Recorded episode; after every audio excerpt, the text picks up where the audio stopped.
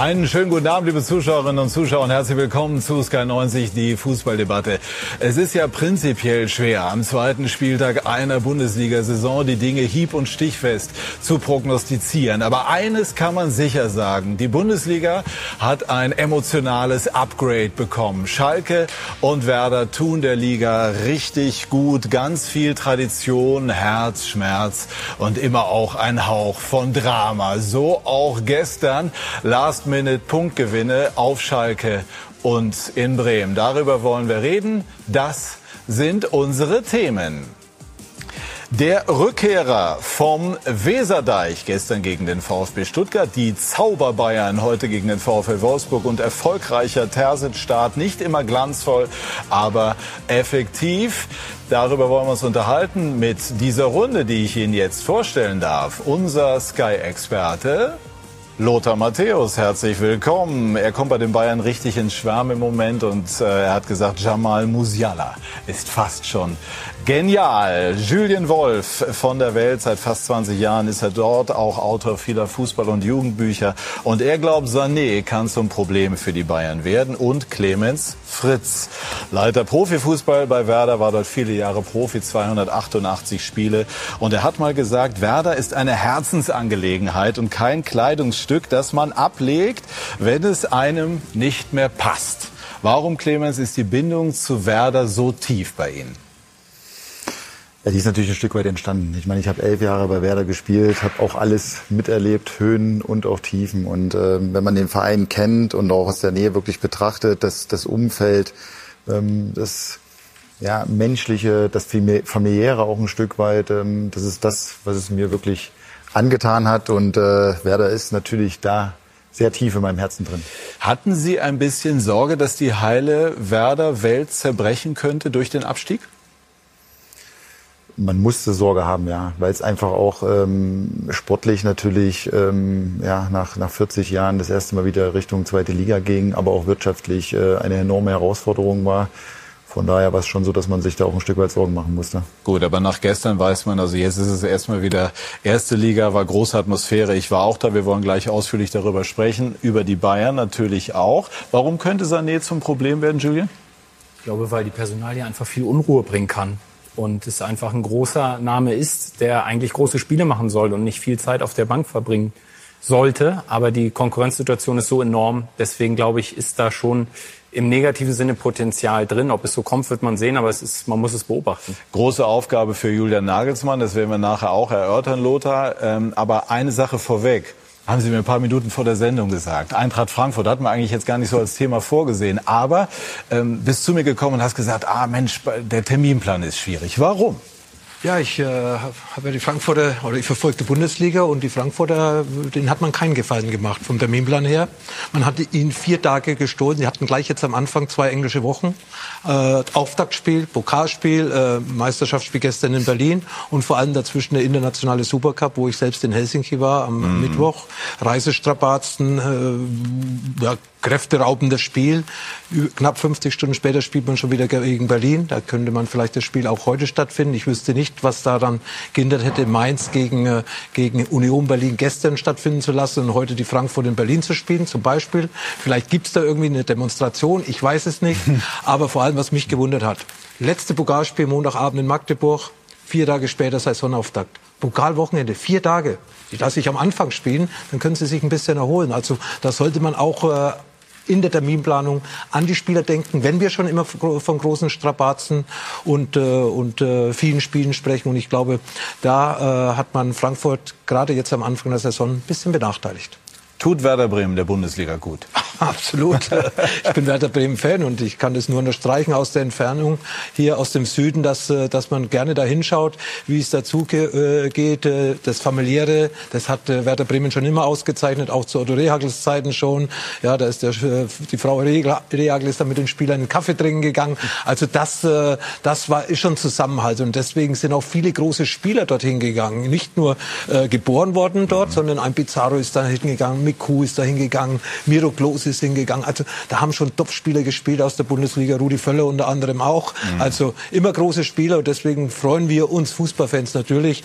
Erstens mal, dass dieser Traditionsclub wieder zurück ist, aber auch mit den tollen Fans. Ich bin ja häufig in äh, Bremer Stadion gewesen, als Bayern-Spieler natürlich ausgepfiffen, als Sky-Experte mit Applausempfang. Also es ist eine schöne Sache und die Menschen, die haben ein Gespür dafür. Und äh, ich glaube auch in diesem Abstiegsjahr waren die Fans voll in ihrem Verein hinter ihrer Mannschaft gestanden, hat leider nicht geklappt und deswegen umso schöner, dass sie wahrscheinlich auch nicht wie Scheige äh, sofort äh, als Favorit in diese Liga gegangen sind, aber trotzdem haben sie es geschafft, auch nach anfänglichen Schwierigkeiten, ähnlich wie Schalke 04, sich im Laufe der Saison an die zweite Liga zu gewöhnen. Und mit diesem Zusammenhalt, den es auch auf Schalke gibt, ähnlich wie in Bremen, dann doch was geschafft hat, was man vielleicht zur, Halb, äh, zur Halbserie anderen Mannschaften eher zugetraut hat. Also es war gestern äh, richtig schön in Bremen. Es war eine sehr schöne Atmosphäre gegen den VfB Stuttgart. Florian Schmidt-Sommerfeld über das Heimcomeback von Werder. Wie sehr kann man sich über einen Unentschieden freuen? Ungefähr so, Ole Werner, weil es ein später Ausgleich war, weil er ein bisschen glücklich war und weil es sein Joker war, den er gebracht hatte. Aber von Anfang an Werder geht in Führung nach vier Minuten. Super Kopfball von Füllkrug. Man merkte richtig die Energie der 42.000 Werderaner, die ein Jahr auf dem Bundesliga-Heimspiel hatten warten müssen. Der VfB brauchte ein bisschen, kam aber durch Endo zum absolut verdienten Ausgleich nach 38 Minuten. Stuttgart kam, je länger das Spiel dauerte, immer besser rein und war in Halbzeit 2 die bessere Mannschaft. Traumpass Kalajdzic, seine zweite Torvorlage, weil Silas den macht. 77. der VfB sieht eigentlich wie der sichere Sieger aus. Aber Werder haut alles nach vorne, wechselt alle Offensiven ein, unter anderem Olli Berg und der macht wirklich im ersten Werder Heimspiel sein erstes Tor. Leicht schmeichelhaft, aber Werder holt sich noch ein 2-2 gegen Stuttgart. Haben Sie da gestern noch dran geglaubt? Also man hatte zwischendurch den Eindruck, dass Werder sehr schwer fallen würde, hier noch irgendwie zurückzufinden in die Partie. Ja, man muss ganz ehrlich sagen, am Ende, wir haben es gar nicht so gut gemacht dann hinten raus. Die letzten acht, neun, zehn Minuten, ähm, wir haben uns ein bisschen im Klein-Kleinspiel verloren, haben die Bälle nicht so richtig in die Box gekriegt, keine Gefahr ausgestrahlt. Und natürlich sitzt du dann auf der Bank und denkst, hey Leute, schlag den Ball vorne rein, äh, äh, da machen wir das ja. Tor. Äh, das hat nicht so richtig funktioniert. Und dann hinten raus hat man aber gesehen, ähm, es war dann doch nochmal ein erzwungenes Tor am Ende. Hat sich eigentlich, Lothar hat es ja auch schon angesprochen, die Beziehung möglicherweise zwischen den Fans und, und Werder sogar noch mal intensiviert in dieser Zeit des Leidens, die es gegeben hat. Definitiv. Ähm, ich habe noch den Vergleich aus der Zeit, äh, aus der Champions League Zeit im Endeffekt und äh, man muss sagen, dass ähm, die Fans, der Verein, Fans, Mannschaft noch enger zusammengewachsen sind in der Zeit, wo es eben nicht so gut läuft. Und gerade auch im letzten Jahr, ich glaube, unsere Zuschauer, Fans, die hatten ein unheimlich gutes Gespür, dass wir sie brauchten und äh, mhm. sie standen hinter uns und äh, haben uns wirklich zum Aufstieg getrieben. Und man muss natürlich auch sagen, es war eine Saison letztes Jahr mit vielen Höhen und Tiefen. Wenn man sich die Doku auch nochmal anschaut, dann sieht man auch, wie viele Nackenschläge da auch drin waren. Und da hatten unsere Fans wirklich ein unglaubliches Gespür, uns immer wieder nach vorne zu treiben. Wären Sie eigentlich mit Markus Anfang auch aufgestiegen? die Frage wurde mir ehrlich gesagt schon oft gestellt. Ähm, muss sagen, ähm, Markus hat einen guten Job gemacht. Ähm, es war auch keine einfache Situation für ihn, weil wir eben unheimlich hohe Transfererlöse generieren mussten, um dann erstmal auch eine Mannschaft zusammenzustellen. Und das war natürlich eine Herausforderung für ihn, nicht einfach. Wir hatten ja dann so ein Schlüsselspiel auch in Nürnberg, was wir in der letzten Minute gewonnen haben. Und dann kam ja quasi ähm, äh, das Ende von Markus danach. Also vielleicht gab das auch so einen Push. Natürlich war es dann natürlich ähm, ein bisschen ungünstig, die zwei äh, Spiele danach in Kiel oder gegen Schalke und dann in Kiel, ähm, wo alles aufgrund von Corona, wo du dann auf einmal drei Trainer hattest, standest im November und äh, ja, schwierige Zeit. Hm.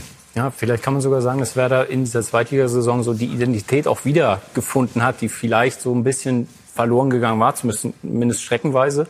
Und die einfach, wie du auch eben gesagt hast, jetzt im äh, Verhältnis mit den Fans einfach so groß ist, auch über Spieler wie Füllkrug, wie Duxch, ähm, dass dann eine enorme Identifikation da ist und eine enorme Werder-Identität. Und weil Lothar eben auch so schön die Vergangenheit von Werder eben äh, skizziert hat. Ich muss bei, bei Ole Werner auch manchmal an Thomas Schaf denken, weil er ja oft auch so stoisch dasteht. Aber dann gestern dieser Ausbruch, also der sagte ja ganz viel. Also irre, wie emotional er dann sein kann. Und, und Füllkrug hat ja auch gesagt, wir haben immer dran geglaubt. Also ich glaube, für die Moral ist dieser Saisonstart, auch wenn vielleicht der Sieg noch fehlt, ist das schon enorm. Schau mal, da haben wir das. Ist Ja, er denn das- jetzt mehr Rehhagel oder mehr Schaf? Äh, Gut, ich habe keinen Vergleich zu Otto Rea, gell, muss ich ehrlicherweise sagen. Aber ähm, was bei Ole äh, der Fall ist, er, er hat eine Ruhe in sich. Er strahlt eine Ruhe aus, aber auch eine unglaubliche Klarheit eben auch. Und natürlich ist es auch so für ihn, er, er hat Emotionen, die zeigt er. Und auch unter der Woche, man hat das schon gespürt bei ihm, er hatte richtig Bock auf, auf das erste Spiel zu Hause in der Bundesliga. Und äh, ja, man spürte so die Vorfreude, die in ihm steckt. Ich glaube, das ist äh, Parallele zu Schalke 04. Ich war ja gestern auf Schalke, auch da nicht nur in der letzten Minute der Ausgleich, auch diese Emotionen. Ich habe gestern nach dem Spiel zu meinen Kollegen gesagt, das Schalker Stadion war schon immer blau, aber gestern war es ein bisschen mehr. Also ja, die Identifikation durch dieses Jahr zweite Liga ist meiner Meinung nach gerade auch dann, was ich jetzt so heraushöre, auch bei Werther größer geworden, intensiver geworden, der Zusammenhalt noch enger, obwohl das ja eigentlich gefühlt schon immer eng genug war. Und äh, es ist, äh, ist äh, wunderbar, auch dass dann Trainer, denen man vielleicht diese Emotion gar nicht so zutraut, dass sie dann auf einmal auch wegen einen Punkt, aber das ist das erste Spiel wieder nach knapp oder gut 400 Tagen, wo man dann zu Hause vor im eigenen Stadion hat und dann in der letzten Minute dann doch diesen Punkt noch erarbeitet, ja, herausholt, ja. Äh, Clemens hat gerade gesagt, wir haben es gar nicht so gut gemacht und äh, die Schalke haben es auch nicht gut gemacht, aber sie sind dann auch irgendwie durch diese Energie, die dann auch vom Publikum rüberkommt, noch Ja. belohnt worden. Mich würde mal das Sprintduell interessieren. Ole Werner und Kramer, ne, der ja da gestern schon einen gewaltigen Sprint angezogen hat. Das schauen wir uns später auch nochmal an, wenn wir intensiver über die Schalker sprechen. Lothar, welchen Eindruck haben Sie von, von Ole Werner, bei dem man einfach den ähm, von außen betrachtet das Gefühl bekommt, das passt optimal? Äh, eben, wir sind weit weg. Clemens ist jeden Tag dabei, er kennt die Gespräche, führt Gespräche, führt Gespräche mit den Spielern. Ich habe jetzt Bremen eigentlich nur noch aus dem Fernsehen gesehen, war gar nicht mehr im Stadion, aber man hat schon das Gefühl dann auch äh, von der Entfernung, dass er und die Mannschaft vereint sind, auch natürlich durch den Erfolg, aber er, er, er, er, er backt die Spiele, er bekommt die Spieler, ja, und er überzeugt die Spieler. Und ich glaube, es ist ein sehr sachlicher Trainer. Vor allem, wenn man überlegt, wie damals die, ja, wie Werder und er zusammengefunden haben, sozusagen durch diese Täuschung von Markus Anfang, was ja wirklich eine schwere Täuschung dem Verein gegenüber war und wie schnell und unvorbereitet man dann ja auch reagieren musste. Und es ist ja eigentlich ein Fußballmärchen, dass der, der Ole Werner dann kam und es so funktioniert hat. Also aus einer absoluten Notsituation heraus ist so etwas entstanden. Ähm, ich glaube, es ist, ist einmalig. Und er hat auch Füllkrug wieder äh, in die Spur gebracht, der unter Anfang teilweise zur Disposition stand. Sie sind auch mal aneinander geraten. Das lassen wir jetzt mal weitgehend außen vor. Aber ist Füllkrug mh, die sportliche Lebensversicherung für Werder?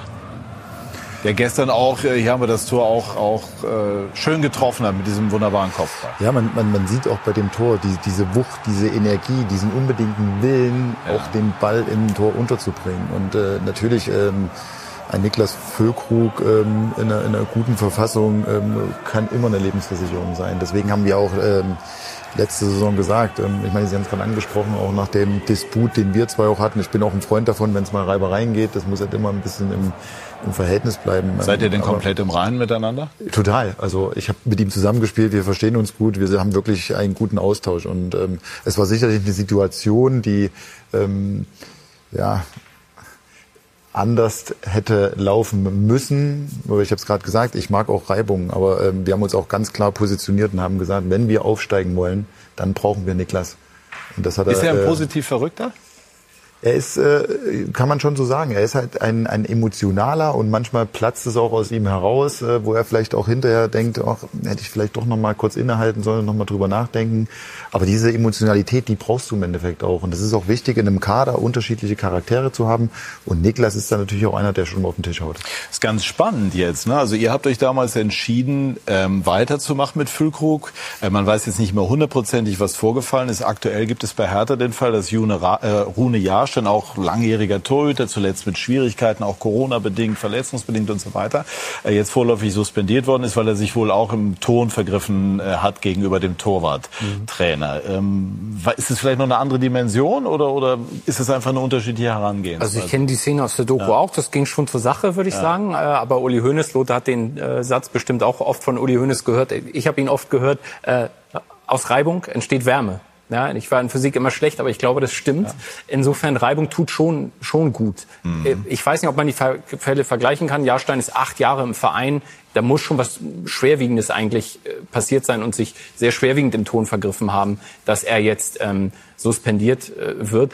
Ich denke äh, zu Füllkrug generell, wir reden über Typen, die fehlen in der Bundesliga. Ne? Und wenn ich ihn sehe, wie er auftritt, wie er spielt, ähm, dass er auf Gehalt verzichtet. Man, es heißt ja bis zu 30 Prozent. Das wollte er gestern jetzt nicht bestätigen. Er hat auch gesagt, ich will mich damit gar nicht brüsten. Fand ich auch sehr gut. Aber er hat es zugegeben, ja, ich habe auf Geld verzichtet, um bei Werder zu bleiben. Kann man mal so die das Dimension greifen. Er hat gestern gesagt, ich kann im Sportstudio, man kann immer noch gut leben. Davon gehen wir jetzt mal alle aus. Äh, zwei Mahlzeiten sind auch drin. Das ist alles klar. Wo spielt sich das ab? Äh, mit einem sehr guten Vertrag. Man muss ja auch mal ehrlicherweise sagen, wir reden von Verzicht. Also Verzicht ist äh, in meiner Wahrnehmung, wenn ich einen bestehenden Vertrag habe und sage, ich verzichte in diesem Vertragsverhältnis. Aber es waren neue Verhandlungen. Wir haben einen neuen Spielervertrag mit ihm verhandelt und äh, er hat schon äh, für unsere Verhältnisse einen sehr guten Vertrag. Okay, ich denke, also für mich ist Verzicht auch, wenn mehrere andere Clubs mehr Geld bieten und ich nehme es nicht bleibe, das ist auch ein Verzicht auf eine, auf eine Chance. Zumindest. Aber dafür habe ich eine Wohlfühloase in Werder Bremen, weiß, wo ich dran bin. Andere gehen das Geld ist häufig zu anderen Vereinen, bekommen mehr und kommen dann nach zwei Jahren oder wie Timo Werner nach Leipzig nach zwei Jahren wieder zurück und verzichten dann auch auf sehr viel Geld. Also es gibt da. Das ist ein entscheidender Punkt. Ich ja. finde auch viele gehen und merken dann erst, was sie hatten. Und ich glaube, da ist auch so ein Stück weit so ein Umdenken auch gerade bei uns erfolgt, weil man merkt ganz einfach, die Spieler, identifizieren sich komplett mit dem Verein, fühlen sich wohl und haben richtig, richtig Lust mhm. auf jetzt auf diese Saison eben auch im Kampf um den Klassenhalt. Bei Füllkrug hat man ja gerade gehört, äh, so eine Lebensversicherung. Jahrstein ist Torhüter Nummer drei bei Hertha BSC und äh, ja, deswegen ist man dann vielleicht ein bisschen anders mit der Situation umgegangen, obwohl, äh, wie gesagt, man sind beides Fälle gewesen, die ich von der Entfernung nicht beurteilen kann. Aber natürlich Füllkrug ist äh, die Lebensversicherung. Ja, stand Torhüter Nummer drei, Torhüter Nummer vier. Und man will natürlich gerade in Berlin, wo es ja die letzten Jahre eigentlich rund gegangen ist, will man ja irgendwann mal Ruhe reinbringen. Und äh, ich glaube, ein unzufriedener Spieler, der eben große Verdienste für Hertha hat und dann irgendwo mit dem Torwarttrainer zusammen rasselt oder sich, äh, sich austauscht, äh, wahrscheinlich äh, sehr energisch, äh, stört wahrscheinlich dann das Klima. Und deswegen hat man dann wahrscheinlich diese Suspendierung vorgenommen. Eine Geschichte noch gestern. Es gab äh, ein Plakat oder ein Banner von Werder-Fans. Das bezog sich auf den Stuttgarter Spieler Carasor, der ähm, beschuldigt wird, eine Frau in Spanien vergewaltigt äh, zu haben. Äh, es gilt aber natürlich das Prinzip der Unschuldsvermutung. Der VfB Stuttgart hat ihn im Moment wieder integriert und die Bremer Fans haben dem äh, Stuttgarter Sportdirektor Missentat ähm, im Grunde genommen vorgeworfen, ähm, eher den, den Täter, so haben sie es formuliert, als das Opfer zu schützen. Ähm, wie sehen Sie das? Gute Frage. Also ich bin weit davon entfernt, unsere eigenen Fans zu kritisieren. Aber ich als Verantwortlicher würde mich auch vor meinen Spieler stellen, ähm, solange er nicht verurteilt ist. Und das ist in diesem Fall gegeben. Von daher ähm, versuchst du immer als Verein deine Spieler natürlich auch zu schützen. Und ähm, von daher kann ich die Aussage äh, von oder die Aussagen von Sven äh, natürlich komplett nachvollziehen. Mhm. Abschließend zu Werder. Unterschreiben Sie, wenn Sie es jetzt könnten, würden Sie Platz 15 unterschreiben? Ja, bedeutet Klassenerhalt. Ähm, natürlich, äh, das ist unser Ziel. Ähm, wir haben gesagt, wir nehmen die Herausforderungen an. Wir wissen auch, dass wir Woche für Woche auch alles auf den Platz bringen müssen. Da hat gestern so ein bisschen was gefehlt, um dann auch äh, mit drei Punkten vom Platz zu gehen. Aber klar, unser Ziel ist der Klassenerhalt.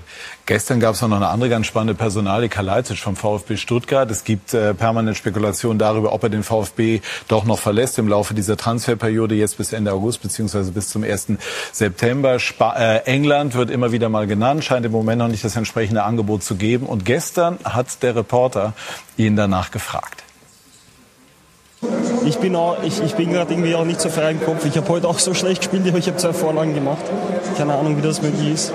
Und, aber wir hätten uns, ich glaube, von den Chancen her, dann hätten wir uns, glaube ich, den Sieg dann eher noch verdient. Aber es tut natürlich weh, immer so ein Last-Minute. Last-Minute-Tor kassieren ist immer irgendwie unglücklich. Wie geht es denn jetzt weiter für Sie? Ähm, war das heute möglicherweise Ihr letztes oder Ihr vorletztes Spiel für den VfB? Es geht, es geht so weiter, wie es bis jetzt weitergegangen ist. Heißt? Es geht weiter. Wollen Sie nach England oder wollen Sie hier bleiben? Es, geht, äh, es sind Sachen, die ich nicht beeinflussen kann. Es zieht sich jetzt und wir werden einfach es, äh, wir werden, wir werden weitersehen, aber es ist, Sie können es ist ja schwer. sagen, was Sie wollen. Ha? Sie könnten ja sagen, ich will bleiben. Also das können Sie schon beeinflussen. Ja, klar, aber es gibt, es gibt einige Sachen, die müssen passen. Und das wird sich halt mit der Zeit, glaube ich, ergeben. Aber je länger es dauert, desto natürlich unangenehmer wird es. Auch mit den Fragen von euch. Aber ja, muss ich damit umgehen können. Ich bin Profi. Sascha Kalajdzic hat eben ziemlich ehrlich eingeräumt, dass er sich im Moment nicht ganz frei im Kopf fühle, dass ihn das ganze ähm, Theater, Spekulation um einen möglichen Wechsel doch belaste. Wie nehmen Sie das wahr? Ja, wenn er das sagt, dann sagt er das. Es ist auch klar, dass ich auch mit Sascha spreche und weiß auch seine Gedanken, seine Gefühle. Äh, ist auch klar, dass ich mich zu seiner, seiner Lage nicht äußere, so wie er das, das tut. Ich glaube, manchmal ist gut, ähm, einfach Kopf runter, Kopf runter und dann durchzumarschieren. Und ich glaube, der hat, war nicht sein bestes Spiel, ist auch klar, aber das hat gearbeitet, ähm, war Teil der Mannschaft, hat auch den, das Tor auch mit vorbereitet und deswegen war alles okay. Und ähm, wichtig ist für den Junge, der sich auch natürlich auch viele Gedanken macht, ist, dass er demnächst auch Klarheit bekommt. Gut, also das ist das, was man ähm, schonungslos ehrlich nennt, was Kalajdzic gestern gemacht hat. Also als ich ihn gefragt habe, ob äh, der Kopf frei ist, habe ich eigentlich die Standardantwort erwartet. Klar ist der Kopf frei. Er sagt, nein, ist er nicht. Ich denke darüber nach, mich beschäftigt die Situation. Und ich muss einfach sagen, ich finde das klasse, wenn ein Spieler das so macht. Und mein Eindruck ist, dass er wirklich mit dieser Situation im Moment zu tun hat. Unterschätzen wir von außen, gleich hören wir die beiden, die das erlebt haben und erleben. Was das für so einen jungen Kerl bedeutet, da plötzlich so viele Interessen aufeinander einprasseln zu spüren? Glaube ich schon. Gerade wenn du ein, äh, eine Identifikation mit dem Verein hast, die würde ich ihm jetzt unterstellen. Die hat er. Er scheint mir ein sehr herzlicher Typ zu sein. Ich würde das ähm, für einen enormen Verlust für die Liga halten, wenn er geht. Ich glaube, dass er geht. Also das heißt, wenn 30 Millionen auf dem Tisch liegen, dann Tun sie aber bisher nicht, 25. es ist ja noch ein bisschen Zeit. Also ich würde, wenn ich das Geld hätte, den Spieler holen, weil das ist ein herausragender, im wahrsten Sinne des Wortes auch körperlich äh, ein toller Spieler. Und ich glaube, das macht, ja, das macht was mit einem jungen Menschen. Bei ihm darf man nicht vergessen, der hat vor sechs, sieben Jahren, ist, das ist nicht lang her, da hat er in der vierten Liga in Österreich gespielt. Ja. Also das ist eine Karriere, die sehr besonders ist. Und ich glaube, dass dich dann, dass du sehr geerdet bist und dich da schon jetzt beschäftigst mit Mitte 20, was, was ist der nächste Schritt? Was ist jetzt der richtige Schritt? Sein Berater hat, glaube ich, im Juni, ist ein bisschen her gesagt, Wahrscheinlichkeit, dass er bleibt, 5 Prozent. Ich weiß nicht, wie die Wahrscheinlichkeit jetzt ist. Ich glaube, dass er geht. Ich würde es aber schade finden. Wird man Lothar irgendwann tatsächlich, äh, ich will nicht sagen zum Spielball dessen, was die Berater mit dir machen, aber wird es irgendwann schwierig, selber den Fokus zu behalten? Wenn er angenommen, er würde sagen, am liebsten würde ich beim VfB bleiben. Dann bleibt er. Dann bleibt er. Dann kann kein Kann man Berater sich was denn machen. davon freimachen? Also ich persönlich habe es ja auch mitgemacht. Ich hatte auch ein paar Angebote, gerade nach der Weltmeisterschaft 86, aber auch schon in den jüngeren Jahren. Ich hatte einen Berater. Wir haben uns zusammengesetzt. Ich habe gesagt, ich würde gehen oder ich bleibe. Und äh, so ist es dann passiert. Dann hat sich der Berater eigentlich nie das Norbert herausgenommen, dass das ja Norbert Flippen, der ist leider verstorben, hat sich nie was rausgenommen, dass er mich unter Druck gesetzt hat. Du musst dahin, da kannst du mehr Geld verdienen oder sonst oder sonst. Und, und das geht's ja hier bei ihm. Natürlich, wenn er sagen würde, ich will beim VfB bleiben, mir geht's gut, dann glaube ich, kann der Berater nichts dagegen machen. Und wenn der Berater nicht loslässt, dann sucht man sich einen neuen Berater. Was würden Sie ihm denn raten? Er muss äh, überzeugt sein von dem Schritt, was er macht. Will er wechseln? Ich glaube davon, dass er bereit ist zu wechseln und nicht, dass es nur von Beraterseite kommt. Also ein guter Spieler, äh, kein, kein, kein Weltklasse-Spieler, aber ein ganz wichtiger Spieler. Gerade wenn man eben dann so einen Spielertypen vorne im Zentrum sucht, der ja nicht nur kopfballstark ist durch seine Größe, sondern auch spielerisch äh, gute Momente hat äh, im Spiel. Ja, lässt den Ball prallen, hat ein gutes Gefühl, hat eine gute Technik für seine Körpergröße. Also ist einer der besten Mittelstürmer in der Bundesliga. Aber trotz alledem, wie gesagt, die Entscheidung muss er alleine treffen, wird nicht der Verein treffen, wird nicht der Manager treffen, sondern er ist für sich da verantwortlich. Er hat auch ein bisschen Pech gehabt, sage ich mal, wie die Dominosteine im Transferfenster gefallen sind. Also Bayern, Dortmund waren ja äh, immer wieder im Gespräch. Dortmund hat sich dann anders entschieden. Bayern auch. Äh, lange war das unklar und so. Und ich glaube, jetzt kommt irgendwann der Zeitpunkt, wo du auch Klarheit haben willst und du siehst, ja, die Zeit rennt dir davon bis Anfang September. Schwierig. Ich kann ihn da verstehen. Ähm, heute habe ich noch aus Stuttgart gehört, dass er wohl beim, auf dem Trainingsplatz mit dem Trainer noch mal sehr äh, ja, gestikulierend länger gesprochen hat. Ich, glaub, ich glaube, dass er den nächsten Schritt machen muss. Also ich würde es ihm auch wünschen, dass er äh, wirklich eine große Karriere macht und dann musst du irgendwann aus Stuttgart weg. Wie handelt man das als Verein? Da musst du ja hinter den Kulissen auch sehr viel machen. Ja, zum einen willst du ja auch als Verein, dass sich dein Spieler ähm, auf das Spiel konzentriert. Genau. Ähm, dass er im Training natürlich auch Gas gibt und dass er dich als Mannschaft auch, äh, auch weiterbringt. Für mich sieht das auch so aus, als ob er weg will. Mhm. Er will den nächsten Schritt machen. Man muss ja auch das Potenzial sehen, was er noch hat. Er ist ja mit seiner Entwicklung auch noch nicht am Ende. Und ich glaube auch, dass er, dass er gehen wird. Ähm, als Spieler, wie du es gesagt hast, willst du natürlich Klarheit, aber auch als Verein willst du eine Klarheit haben. Weil es wird auch nicht einfacher, wenn die Stuttgarter auch viel Geld einnehmen werden, dann natürlich auch einen adäquaten Ersatz zu finden, umso näher die Schließung des Transferfensters wird. Genau, Zirkzee ist im Gespräch, da sind die Stuttgarter auch interessiert, aber natürlich wäre die Voraussetzung, äh, dass sozusagen der Kalajdzic-Transfer über die Bühne ginge. Mhm. Scheint im Moment nicht wirklich den einen Interessenten zu geben. Vielleicht ähm, enttäuscht Kalajdzic das auch auf so eine gewisse Art und Weise. Möglicherweise hat er damit gerechnet, dass die Interessenten nur so Schlange stehen aus dem obersten Regal. Das kann sein. Gab es ja zuletzt äh, in den vergangenen Jahren auch mal Fälle, auch bei Bayern, bei Jerome Boateng fällt mir ein, ne, wo man auch dachte, vielleicht kommt noch mal was ganz Großes. Dann wurde es Lyon, was nicht schlecht ist, aber ähm, ist immer schwer, glaube ich, für einen Spieler, weil dieser Transfermarkt auch so dynamisch ist, gerade dann im August und, und Juli. Verfahrene Situation, aber wie gesagt, noch, noch ist Zeit. Sein Berater muss, muss arbeiten. Ja. Muss ich selbst auch einschätzen können. Ja, ich hätte jetzt auch gesagt, Bayern München ist eine Nummer zu groß für ihn. Soweit ist er noch nicht. Und Bayern hat keine zwei, drei Tage Ausbildungsjahr, äh, drei, zwei, drei Jahre Ausbildungsjahre für ihn bereit. Der, da muss er sofort zünden. Wie gesagt, er ist ein guter Mittelstürmer. Ich mag ihn auch als Typ, als Interview. Ja, ja. wenn man ein Interview mit ihm ja. macht, man fühlt, ja. fühlt, da kommt eine offene, eine ehrliche Antwort äh, herüber. Äh, Bayern ist vielleicht eine Nummer zu groß gewesen für mich, für ihn. Dortmund hätte vielleicht dann eher hingepasst. Die haben sich dann für jemand anderen entschieden. England?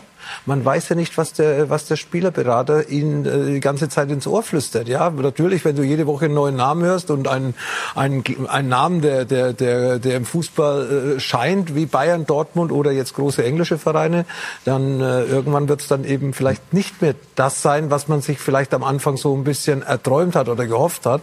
Und dann kommt natürlich eine gewisse Enttäuschung dazu. Ich meine, er hat ja. für Stuttgart, schön, ich glaube, er hat jedes Tor vorbereitet für Stuttgart, was in dieser Saison ja. gefallen ist. Jedes. Und er hat gestern, hat er selber gesagt, er hat im Spiel tatsächlich nicht gut gespielt, aber er war in den beiden entscheidenden Szenen beteiligt und der Pass zum äh, 1 zu 2 war Zucker. Ja, wir reden halt jetzt auch schon über ein paar Wochen. Ne? Also die mhm. Spekulationen, die reisen ja auch nicht ab. Und das ist, glaube ich, das, mir wäre es auch lieber gewesen, wenn er gestern nicht gespielt hätte, aber er hat sein, er hat sein großes Potenzial angedeutet. Haben Sie selber auch mal sowas erlebt, selber als Spieler oder auch zuletzt im Verein? Nee, bei mir als Spieler war eigentlich ja. immer relativ früh eine, früh eine Klarheit da. ich äh, war auch für mich als Typ, wollte ich ganz einfach auch ähm, eine Klarheit haben, um mich auch aufs Wesentliche zu konzentrieren, weil er hat ja auch ganz ehrlich gesagt, das geht nicht äh, spurlos an ihm vorbei. Ja. Lothar, abschließend die Prognose in diesem Fall? Ja, wir haben es gehört. Leute sitzen näher dran, aber ich habe auch das Gefühl, dass er, dass er mit dem Kapitel Stuttgart abgeschlossen hat. Sonst äh, wird es ja diese Diskussion gar nicht geben, weil dann, äh, dann könnte er eher einen Punkt machen. Aber den Punkt hat er ja nicht gemacht, weil er ja gern wechseln würde, um für sich auch, äh, sagen wir mal, höheres Niveau zu spielen wie beim VfB Stuttgart. Das werden wir weiter beobachten. Und wir äh, haben aus der Ferne auch beobachtet, was die Bayern machen gegen den VfL Wolfsburg. Sie führen, wenn ich das, äh, wenn ich richtig informiert bin, mit 2 zu 0 führten jedenfalls mit 2 zu 0. Gleich hören wir unter anderem Uli Köhler und sprechen über Bayern München und auch über RB Leipzig bei SK90, die Fußballdebatte.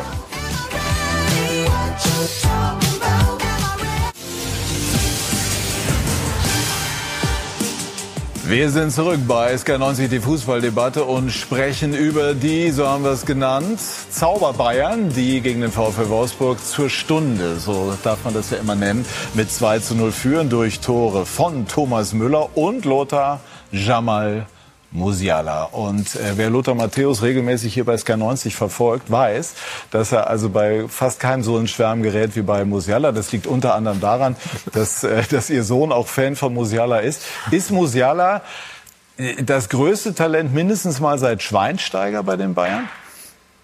Mit 19 ist Musiala weiter, wie Schweinsteiger war. Ganz klar. Mhm. Ja, und äh, ich glaube, das ist noch nicht vorbei. Er hat heute wieder das wichtige 1 zu 0 gemacht. Ist er auch weiter als der 19-jährige Lothar Ach, Matthäus? Mit Abstand weiter, ja. Oh. Von der ganzen Ausbildung her. Ich habe äh, ein Jahr vorher noch in der vierten Liga gespielt. Ja, bin dann zwar auch sehr schnell Nationalspieler geworden, aber wie er ja uns verzaubert auf dem Fußballplatz, das ist einfach genial. Er hat äh, so viel Fähigkeiten, die ein anderer ein ganzes Leben nicht hat. Er ist technisch stark, er kennt Situationen, er hat eine Geschwindigkeit, er hat äh, Spielverständnis, er ist torgefährlich, er gibt den letzten Ball, er macht den Unterschied. Ich habe letztes Jahr haben sie Deutschland gegen Ungarn hier in äh, München bei der Europameisterschaft gespielt. 80 Minuten Deutschland angelaufen, eigentlich äh, wie gegen eine Wand. Musiala ins Spiel gekommen, er hatte gleich zwei, drei, vier Torchancen, hat das ganze Spiel gedreht. Da war er noch mal äh, 14, 15 Monate jünger, wie er heute ist, ja. und er entwickelt sich ja weiter. Also für mich ist er einer, der irgendwann mal auch äh, äh, ja, die, die Ehren haben wird, die Lewandowski in den letzten zwei Jahren bekommen hat. Für mich auf jeden Fall in Zukunft ein Spieler. Er setzt sich ja jetzt schon also gegen... Also potenzieller Weltfußballer. Ja, auf jeden Fall. Das bringt er auf jeden Fall mit. Er setzt sich ja jetzt schon gegen Spieler durch, die eben auch schon Großes geleistet haben. Und äh, was mir gefällt, er bleibt einfach normal. Und ich glaube, das ist das Entscheidende, wenn man ein ganz großer Spieler werden will. Und ich bin überzeugt, er wird einer. Wir hören gleich Uli Köhler. Einmal nur kurz der Einschub mit 19 war Lothar Matthäus, glaube ich, bei Borussia Mönchengladbach und hat dort den Kreis der Etablierten dann bei 5 gegen 2 aufgemischt. Also das wurde jedenfalls immer ähm, kolportiert, schon mit beim ersten Training. Also Lothar war auch schon sehr weit damals. Und jetzt hören wir Uli Köhler, der uns ähm, informiert über das, was sich in den ersten 45 Minuten in der Allianz Arena getan hat. Ja, Patrick, die Wolfsburger hatten sich viel vorgenommen. Da, so haben sie auch angefangen. Denn hohes Pressing, die Bayern waren ein bisschen unter Druck, äh, Ballverteilung 50-50, aber das hat alles nur gute fünf Minuten gedauert und dann ist die Bayern-Maschine so richtig ins Rollen gekommen.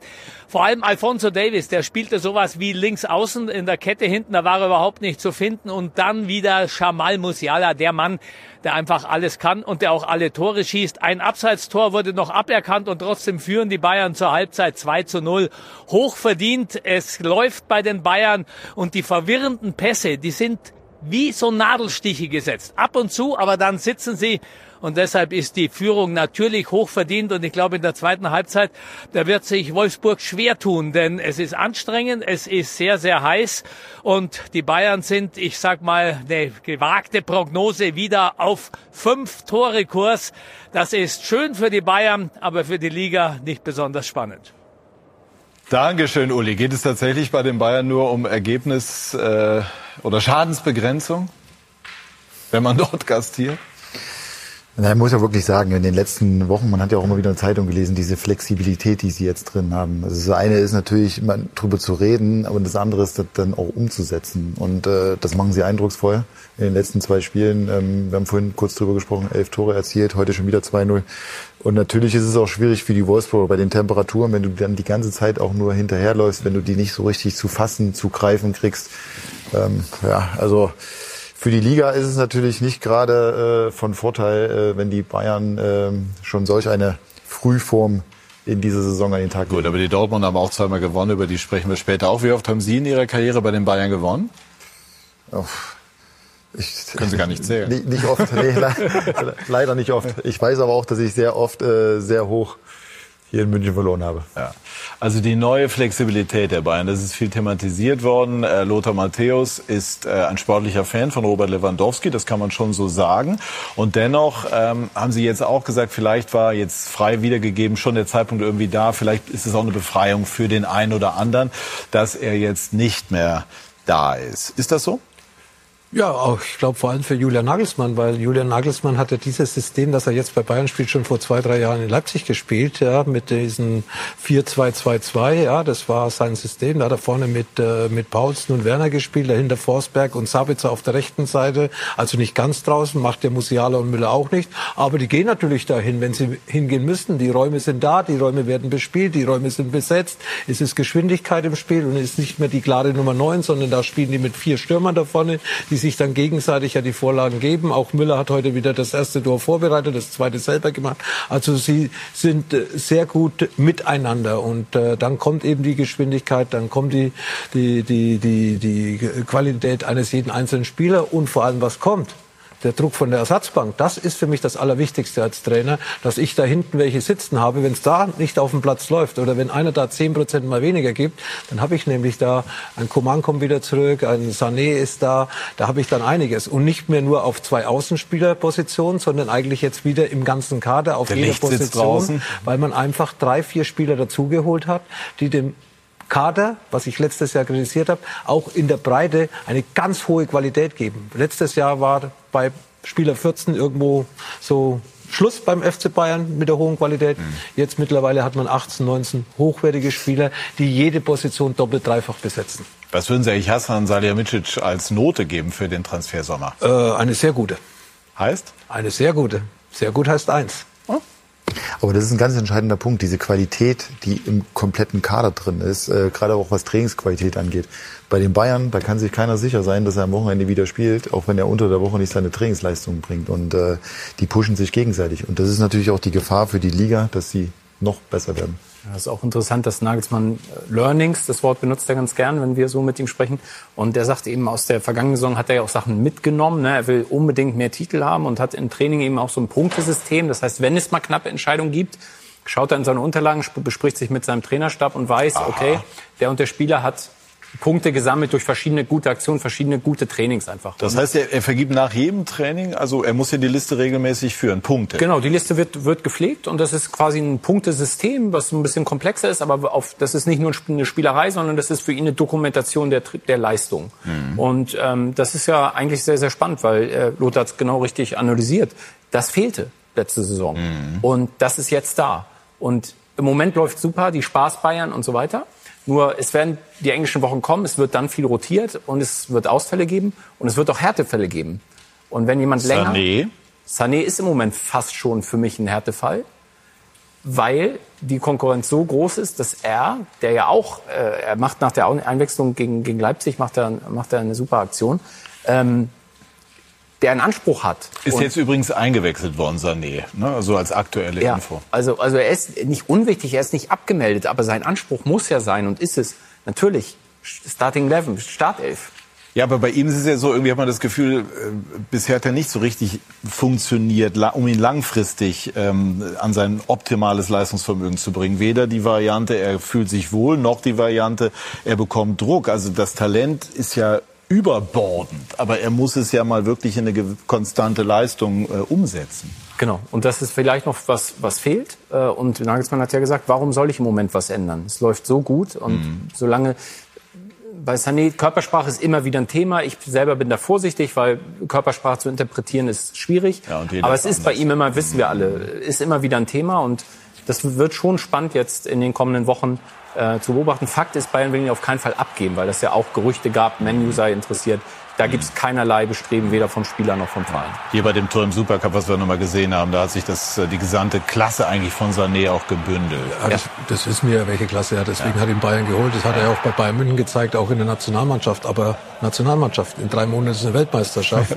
äh, da braucht Sané auch seine, seine Spiele, um eben da fit dann für Hansi Flick dann für die deutsche Nationalmannschaft aufzulaufen. Also ja, Unruhe will ich jetzt nicht sagen, ist ein Thema im jetzigen Moment. Aber wie gesagt, wenn er nicht seine Spiele bekommt und dadurch auch bei Hansi Flick vielleicht ein bisschen äh, nach, nach hinten mhm. runterfällt in der Hierarchie, dann kann natürlich ein Spieler nicht zufrieden sein. Aber ich glaube, das äh, wird Julian Nagelsmann auch schon gerade mit der Einwechslung, die du gesagt hast, die, die steuert er schon, dass jeder Spieler seine Ein Einsätze bekommt, auch äh, seine Minuten bekommt und äh, er weiß, dass er das gesamte Orchester bei Laune halten muss und nicht nur die elf, die anfangen. Ist das jetzt die Königsaufgabe für Nagelsmann?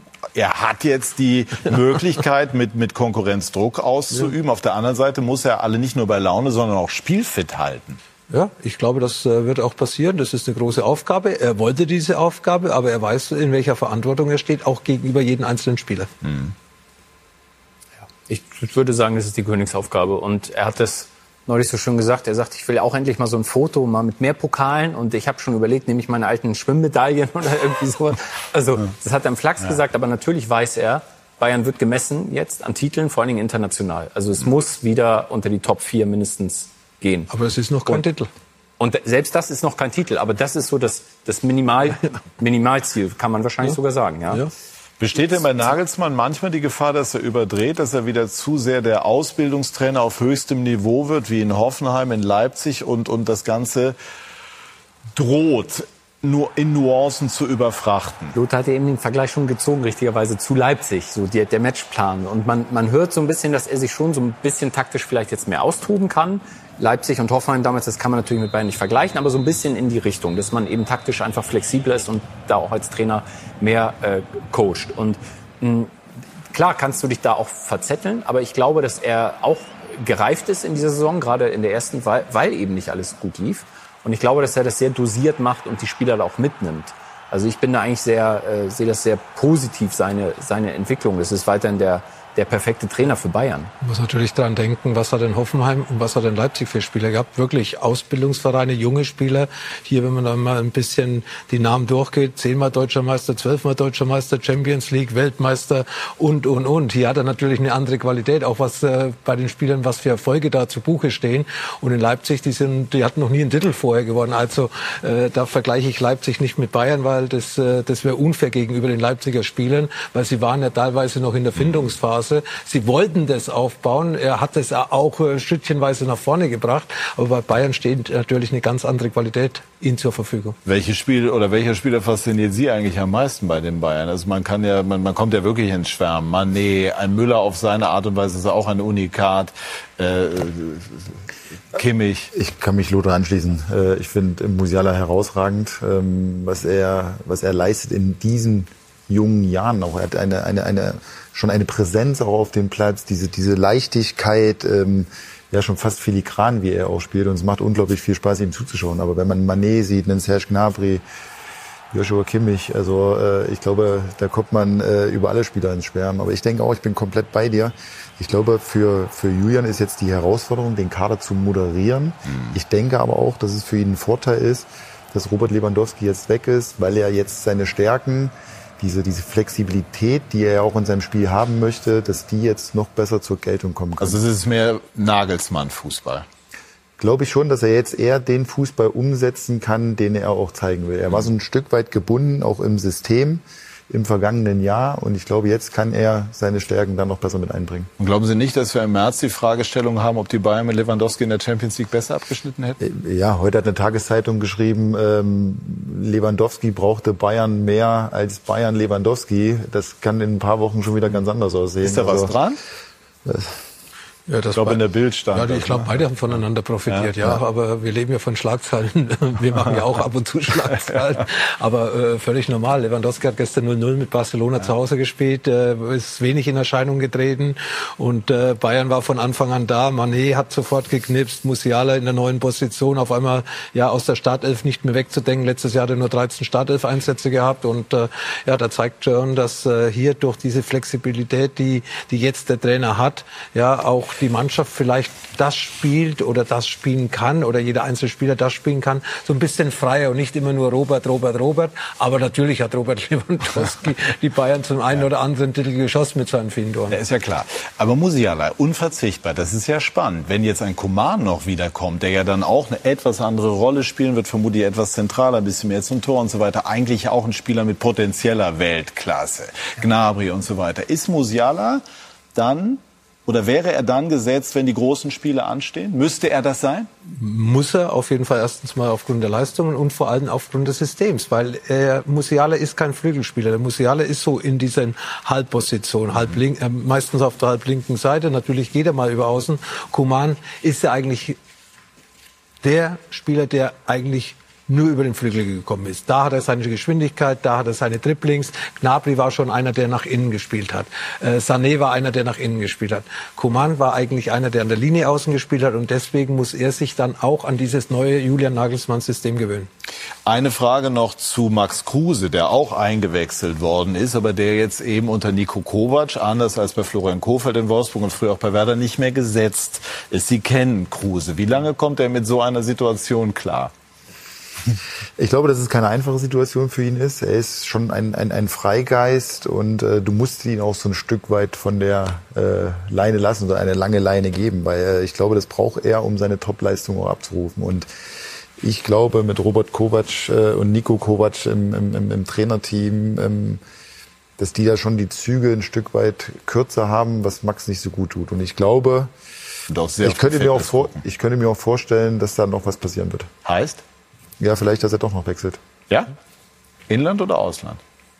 Ich, also es ist ja kein Geheimnis, dass äh, Amerika ihn unglaublich reizt. Ähm, Ich weiß nicht, ob er das jetzt schon will, aber ich denke schon, dass er das noch ganz gern umsetzen würde. Ob das jetzt schon im Sommer der Fall ist, aber ich, das ist auch immer die Frage als Verein, als Trainer, tust du dir einen Gefallen, einen Spieler in deinen Reihen zu, äh, zu behalten, der halt dann äh, auch Unruhe reinbringen kann? Und das wäre schon so, ne, vom Naturell her.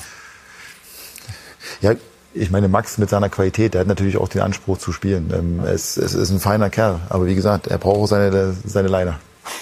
Lange Leine. Spannend.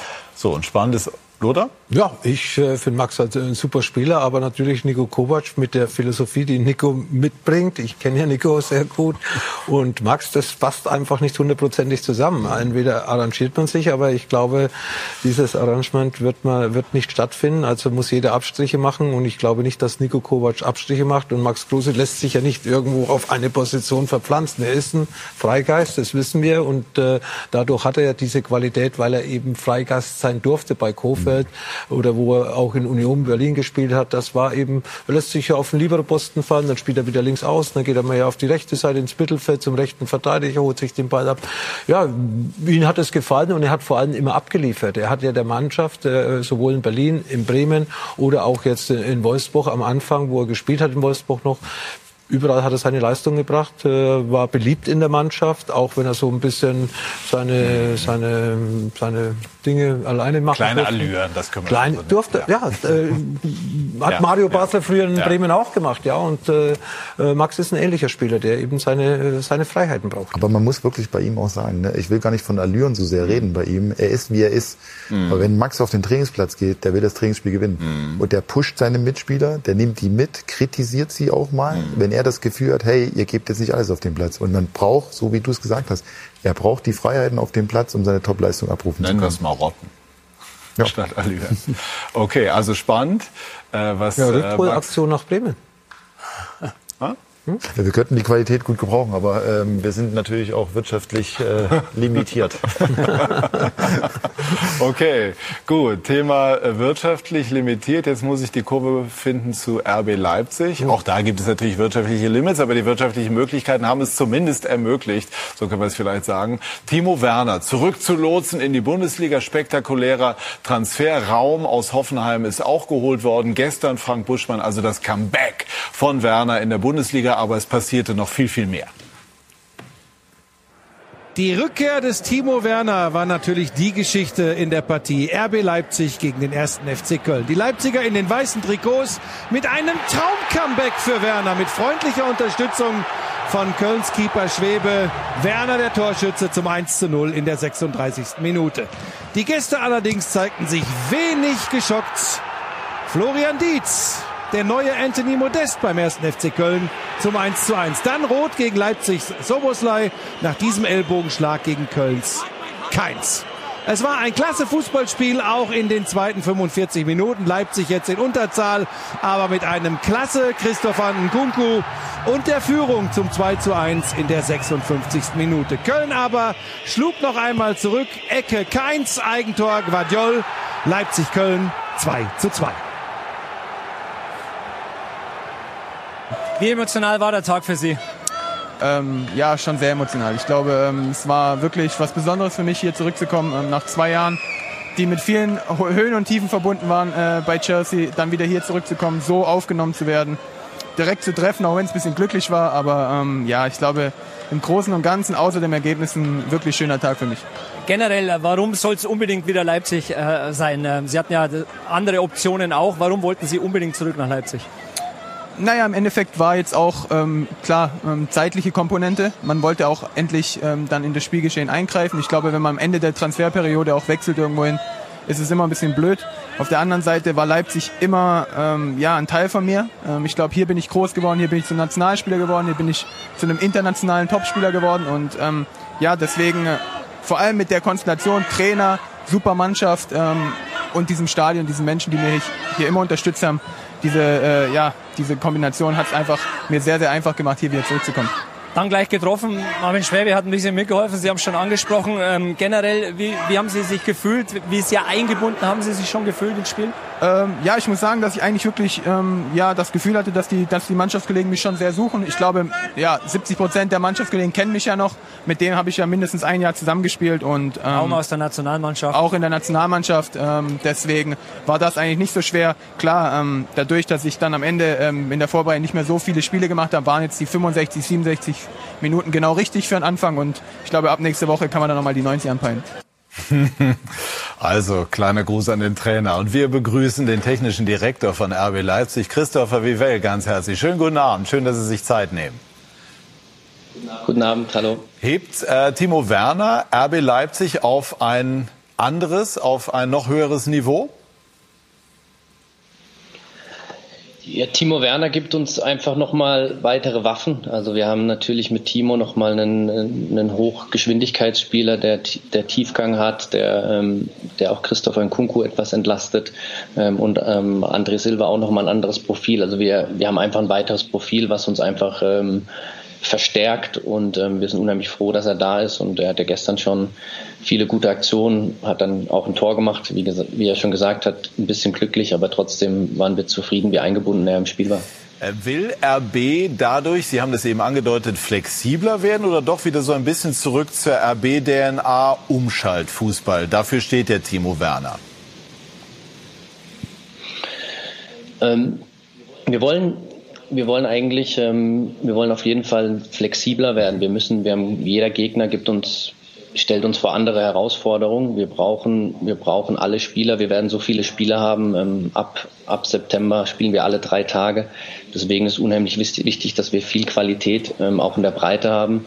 Timo Werner hat, ähm, hat sicherlich ein Profil, das wir so nicht hatten. Ähm, und das gibt uns einfach in, in vielen Spielen auch eine weitere Möglichkeit. Also es geht eigentlich um die Flexibilität.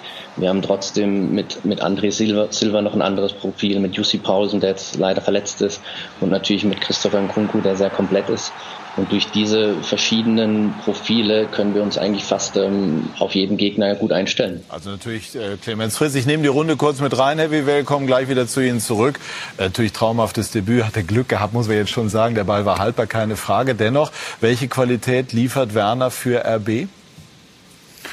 Ja, in erster Linie natürlich sein Speed, aber auch die, die Torgefahr, die er natürlich da ausstrahlt. Und äh, ich glaube, dass das für RB, aber auch für ihn, äh, dass es eine Win-Win-Situation ist. Äh, ich meine, wir haben die Weltmeisterschaft, die vor der Tür steht. Er braucht keine Zeit, um sich zurechtzufinden. Ähm, er kennt das Umfeld, er kennt einen Großteil der Mannschaft, er weiß äh, die Spielidee, die Philosophie des Vereins. Und von daher glaube ich, dass das wirklich sehr gut passen wird und auch im Hinblick auf die Weltmeisterschaft dann für ihn auch ähm, wirklich nochmal ein Pluspunkt sein kann. Jetzt sind natürlich Lothar durch die Verpflichtungen von Raum und Werner die Ansprüche nochmal gestiegen und auch nach außen dokumentiert. Oliver Minzlaff, den Sie sehr gut kennen, hat sich gestern sehr kritisch geäußert, ähm, bezogen darauf, dass RB eben jetzt erst zwei von sechs möglichen Punkten äh, geholt hat. Er hat wörtlich, ich gebe das Zitat wörtlich wieder, von einem äh, beschissenen Start äh, gesprochen und ähm, hat gesagt, eben nur 95 Prozent äh, reichen nicht, dann gibt es halt solche Ergebnisse. Können Sie die Kritik an diesem Punkt, in dieser Schärfe nachvollziehen? Hat es vielleicht auch mit der vergangenen Saison zu tun, als man vielleicht einen Tick zu lange bei Jesse Marsch zugeschaut hat? Er ist natürlich enttäuscht, weil äh, nur zwei Punkte ist, kann nicht der Anspruch von äh, RB Leipzig sein. Äh, auch im Supercup gegen die Überbayern verloren. Äh, das war auch die erste Halbzeit, war auch nicht äh, RB-like, weil sie hatten doch äh, gerade in der Rückrunde waren sie die beste Bundesligamannschaft, sind auch Pokalsieger geworden und starten dann im Endeffekt mit drei Pflichtspielergebnissen, wo auch nicht nur die Ergebnisse nicht gestimmt hat, sondern eben auch nicht die Leistung. Und das kann nicht der Anspruch von RB Leipzig sein und deswegen auch die klaren Worte vom Sportchef. Ja, wie, wie schätzen Sie denn das jetzt ein? Man muss natürlich dazu sagen, gestern äh, in Unterzahl zum Teil gespielt. Also das relativiert natürlich auch dieses Unentschieden. Dennoch hat Oliver Minzlaff da schon zu, zu äh, starken Worten gegriffen. Wie schätzen Sie das ein? Ja, wir haben, wir haben natürlich hohe Ansprüche. Unser, wir haben mehr erwartet. Wir wollten in den ersten zwei Bundesligaspielen mehr Punkte holen. Das ist, das ist äh, Fakt. Ähm, aber wir, wir haben natürlich gestern ähm, auch ganz gute, gute Ansätze gehabt, aber ähm, und haben dann in der Restverteidigung extrem ähm, viele Räume zugelassen. Also wenn wir wahrscheinlich das 2-0 machen, ähm, Christopher Nkunku hat die Riesenchance ähm, zum 2-0 und wir kriegen im Gegenzug dann das, das, das Gegentor, weil wir weil wir einfach nicht gut positioniert waren. Und ähm, das ist dann extrem ärgerlich, weil wir eigentlich wahrscheinlich, wenn wir es 2-0 machen, das Spiel deutlich gewinnen werden. Und gerade mit dem Speed, den wir dann haben im Umschalten, dann kommt noch vor der Halbzeit ähm, die rote Karte.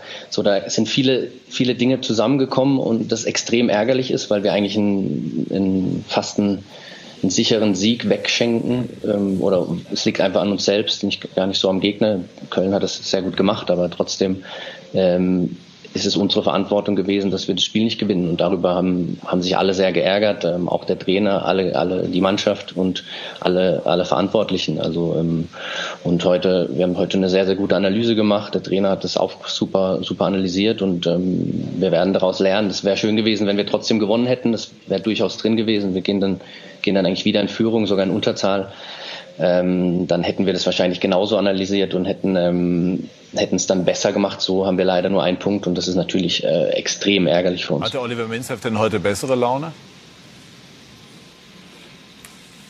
Ja, klar, das ist am Spieltag immer noch mal ein bisschen, ein bisschen emotionaler, ähm, aber trotzdem natürlich sind wir, sind wir enttäuscht und hätten mehr erwartet und, ähm, aber wir, wir sind auch ein Verein und ein Team, das immer nach vorne schaut und besser werden will und da, daran arbeiten wir jetzt, ähm, damit wir die Fehler, die wir da gemacht haben, die, die zu erkennen waren, die gut analysiert wurden, im nächsten Spiel ähm, viel besser machen. Also oder nicht mehr nicht mehr machen diese Fehler. Eigentlich muss man sagen, ist es ja vom Spielverlauf ideal in der Bundesliga für RB Leipzig gelaufen. Sie sind dreimal in Führung gegangen, mussten dreimal den Ausgleich nehmen. In Stuttgart waren sie einzeln vorne gelegen, gestern zwei, zweimal vorne gelegen. Eigentlich ist ja dann das das Spiel, wo der Gegner kommen muss und das Umschaltspiel mit ihrer Geschwindigkeit, die sie, die wir gerade angesprochen haben. Und äh, irgendwas stimmt da nicht. Und äh, das muss analysiert werden schnellstmöglich, sonst laufen sie wie im letzten Jahr wieder der Musik weit hinterher und vielleicht intern gesteckte Ziele werden dann nicht erreicht.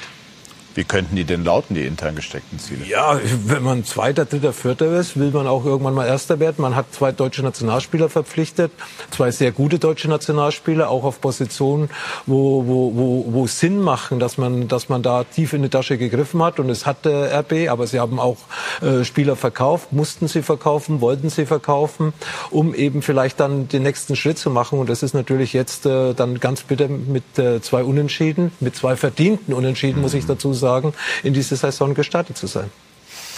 Gut, also ähm, Conny Leimer ist ja auch immer noch äh, ein Thema, wie well die Bayern spielen gerade. Oliver Minzlaff hat gestern bei uns äh, sich tendenziell so geäußert, dass, ähm, dass es eher nach einem Verbleib in Leipzig aussieht. Was ähm, ist Ihre Einschätzung zu dem Thema? Wird er bei RB bleiben oder geben Sie dem Werben der Bayern doch nach? Ähm, ich kann da eigentlich nur ähm, wiederholen, was Oliver Minzlaff gestern gesagt hat. Wir haben eine klare Position. Wir schätzen Conny extrem. Sehr, sehr wichtiger Spieler für uns. Man hat jetzt auch gemerkt, er hat jetzt die ersten zwei Spiele leider gefehlt. Ähm, er tut uns einfach gut durch seine Intensität, durch seine Zweikampfführung, seine, seine Anzahl an Sprints. Also er ist ja dieser Prototyp des Red Bull-Spielers oder RB-Spielers. Deswegen ähm, hoffen wir, dass er bleibt und ähm, wir sind auch sehr zuversichtlich, dass das so sein wird. Einmal äh, noch zu Ihnen. Ähm, Sie gelten als der Entdecker, man, man formuliert das ja immer so plakativ dann von Haaland. Den haben Sie damals äh, zu, zu Salzburg in Ihrer Position gelotst und, und gelten als absoluter Scouting-Experte. Und ich habe jetzt ähm, den Begriff nochmal gelesen, den Sie verwandt haben, des Rückwärtsscoutens. Ähm, da geht es, glaube ich, um Spieler, die Sie später auf dem Radar haben und deren Karriere Sie dann sozusagen rückwärts analysieren. Ähm, ist das äh, Teil Ihres Erfolgsmodells oder ist grundsätzlich die Idee, sozusagen nach vorne zu scouten? Ja, rückwärts, rückwärts scouten bedeutet eigentlich nur, dass man ähm, alle Informationen sammelt, die, die es gibt. Also natürlich kann man über, über Videos, über Daten heutzutage alle möglichen Informationen sammeln. Und ähm, früher ist man, als oder als es noch nicht so viele Videos gab, gerade auch im Jugendbereich und noch keine Daten, dann musste man natürlich viel mehr reisen. Und dann wenn man dann ein Spiel verpasst hat, dann konnte man das Spiel ja auch nicht mehr sehen äh, oder den Spieler nicht mehr sehen. Ähm, und, ja. und, somit dieses Rückwärtsscouten bedeutet einfach, dass man innerhalb von mit einer gewissen Manpower innerhalb von einer Woche eine ganze Saison von einem Spieler analysieren kann, ähm, die Daten, jede Details wissen kann und ähm, somit sehr schnell handeln kann und ähm, den Markt sehr gut, einen sehr guten Blick über, über den Markt hat. Abschließend, Herr Wewell, es wird äh, immer noch spekuliert über einen möglichen Sportdirektor. Der Name Max Eberl kursiert immer. Minzlaff hat ihn gestern nicht ausgeschlossen. Sprechen wir möglicherweise aktuell mit dem neuen Sportdirektor, mit Ihnen oder was können Sie uns dazu sagen? Ja gut, ähm, es war immer klar definiert, dass wir einen Sportdirektor suchen ähm, oder dass wir einen wollen. Das ist, ich habe hier auch in Leipzig angefangen als technischer Direktor und bin auch technischer Direktor und habe neben Markus Krösche gearbeitet. Ähm, es war immer klar, dass wir einen jemanden suchen, solange bis wir noch keinen gefunden haben oder bis er noch nicht da ist, ähm, werden wir das weiter auf mehrere Schultern auf, aufteilen ähm, und als, als Team das abarbeiten. Ich kann mich kann nur wiederholen, dass ich mich sehr freue, wenn jemand kommt ähm, und wir gemeinsam ein gutes Team stellen und erfolgreich sind und ähm, gemeinsam ähm, das Maximale erreichen. Also es wird eine externe Lösung geben. Da müssen Sie ähm, Oliver Minzler fragen. Er ähm, hat ja da auch schon sehr, sehr viel dazu gesagt. Gut, dann beobachten wir das weiter mit Interesse. Danken für die Zeit. Viele Grüße nach Leipzig. Dankeschön, Dank. Christopher Vivell. Schönen Abend. Dankeschön. Danke. Wie ehrgeizig sind die Leipziger? Welchen Eindruck macht es? Sehr. Also auch wenn du Spieler hörst, Forsberg hat, glaube ich, in der Sportbild ein Interview gegeben, hat eigentlich genau das bestätigt, was Luther eben gesagt hat. Wer sind die Top 4 Mannschaften? Bayern, Dortmund, Leverkusen, Leipzig, Forsberg wollte, glaube ich, keine Reihenfolge nennen, aber Leipzig sieht sich schon als, würde ich denken, Bayern äh, Ärgerer, soll man so sagen, oder Bayern Verfolger. Also das äh, glaube ich schon, weil das hat Lothar ja gesagt. Also du hast Geld in die Hand genommen, du hast die Offensive extrem gut verstärkt. Kleinen Minuspunkt würde ich setzen bei den Innenverteidigern, wenn wir da schauen. Ne? Wie war es in der Vergangenheit? Da haben sie verloren, definitiv. Und das hat sich gestern vielleicht auch gerecht. Aber ich glaube, bei Leipzig in meinen Augen gefährlicher für Bayern als Dortmund. Wie sehen Sie es? Ich glaube, es wird ein Dreikampf. Zwischen den, am Ende wird sich Bayern äh, durchsetzen und dann werden wir wahrscheinlich wieder den gleichen Ausgang haben, jetzt Dortmund-Leipzig oder Leipzig-Dortmund. Ähm, ich glaube, dass sich daran nichts ändern wird und dass auch keiner an diese drei Vereine rankommt. Gut, aber klare Kante, das muss man auch noch mal rausstellen, gestern von Oliver Minzler. Wir fordern immer Interviews, in denen Klartext gesprochen wird. Da ist Klartext gesprochen worden. Und das äh, lässt aber eben auch erkennen, dass RB Leipzig mit Ambitionen unterwegs ist. Und so ist es ja auch richtig. Das wollen wir auch immer alle so. Jetzt schauen wir auf äh, Borussia Dortmund gleich nach einer kurzen Pause. Die sind nämlich glänzend in diese Saison gekommen und auch noch mal auf Schalke. Gleich mehr dazu bei SK90, die Fußballdebatte.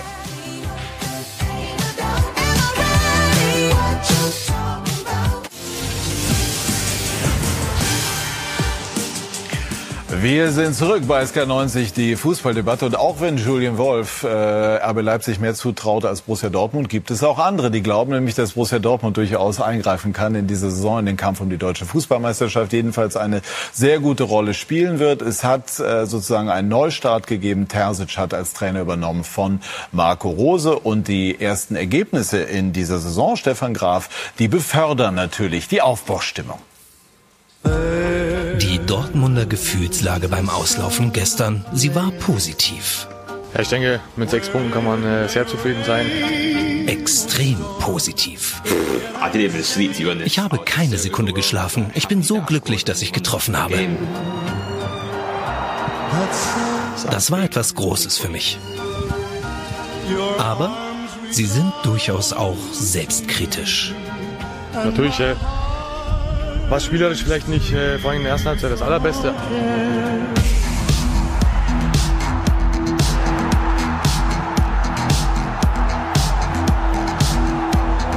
Wir hatten den ersten Rückschlag durch den Rückstand, aber es geht darum, ähm, wie man darauf reagiert. Ich finde, wir haben eine gute Reaktion gezeigt in der zweiten Halbzeit.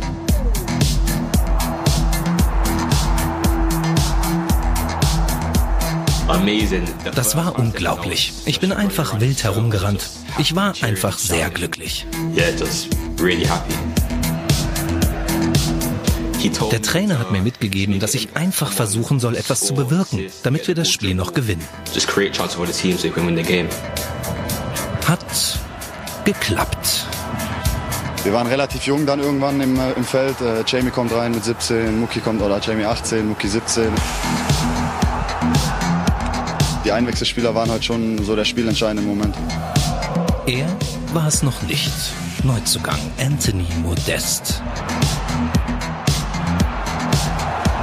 Toni hat uns mit seinen Qualitäten ähm, viel gebracht. Er war ein bisschen unglücklich in, in den Abschlüssen, ähm, aber äh, dann haben wir Muki noch dazugestellt und das hat dann gut funktioniert und beide waren dann gemeinsam auf dem Platz und beide konnten am Ende den Sieg feiern. Das war sehr geil. Ich wünsche mir auch, dass es zu Hause Tor schießt, dann wird noch geiler. Ziemlich gut würden sie es in Dortmund finden, würde Mukoko nun auch noch seinen Vertrag verlängern. Die wichtigste BVB-Erkenntnis ist aber... In der Vergangenheit wurde uns das immer wieder auch ein bisschen vorgeworfen, so eine, so eine Form von Mentalitätsdefizit oder Debatte. Das ist ein Punkt, wo, wo, wo sich geändert hat. Ähm, ich sage jetzt waren zwei schwere Spiele mit Leverkusen und, und Freiburg, ähm, die wir für uns äh, entschieden haben. Und ähm, das einfach positiv auch, auch wenn es vielleicht nicht die allerbeste Leistung war. Diese ja, Siege bringen Selbstvertrauen, geben uns Selbstvertrauen da können wir drauf aufbauen. Ein positives Gefühl gepaart mit Selbstkritik. Eine gute Mischung und eine gute Dortmunder Basis für die kommenden Wochen. So, jetzt sind wir ja immer angehalten, vorsichtig zu sein. Ne? Und also nicht zu euphorisch und so weiter und nicht nur nach Ergebnissen. Aber die Ergebnisse sind gut für Borussia Dortmund und die ersten Eindrücke unter Terzic auch. Ist das substanziell? Ist da ein substanzieller Wandel in puncto Mentalität im Gange? Das kann man noch nicht seriös beantworten. Es war auf jeden Fall ein Mentalitätssieg, wenn du nach Rückstand so gewinnst, äh, definitiv.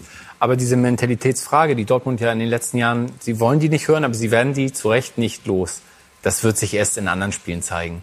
Also Fakt ist, sie haben noch nicht so gespielt, dass man jetzt, sie haben gewonnen, aber sie haben nicht so gespielt, dass Terzic, glaube ich, komplett zufrieden ist.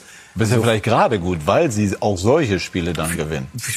Mit Sicherheit, aber Schlotterbeck zum Beispiel ist ein totaler Mentalitätsspieler. Ja, wenn du siehst, wie er auftritt, also von dem bin ich schon äh, wirklich begeistert. Also sie haben solche Spieler, die gefehlt haben, dazu bekommen.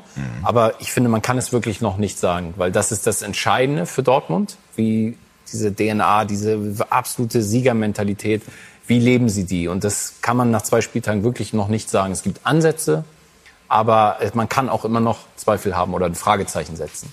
Ich sehe es ein bisschen anders. Äh, Ich glaube, dass äh, Mentalität in der Mannschaft steckt. Das haben sie auch schon im ersten Spiel gegen Leverkusen gezeigt. Äh, Das war kein schönes Spiel. Wir waren vor Ort, aber da ist es richtig zur Sache gegangen und haben alle dagegen gehalten. Auch ein Marco Reus, der wir ja immer so ein bisschen als Spieler, der da nicht mithält, aber da war Marco genauso dabei wie alle anderen auch.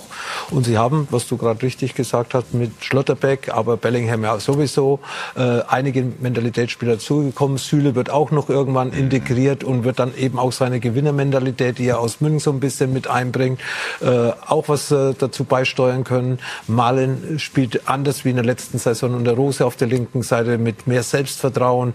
Jetzt Adjemi ist noch da, dann, äh, dann äh, Özcan, der ja auch Mentalitätsspieler ist, den sie aus Köln auf der Nummer 6 geholt haben, obwohl da, äh, Hut äh, auch im kämpferischen Bereich in den letzten eineinhalb, zwei Jahren zugelegt hat. Also ich traue den, äh, den Dortmundern was zu und weil ich Torhüter sagen wollte.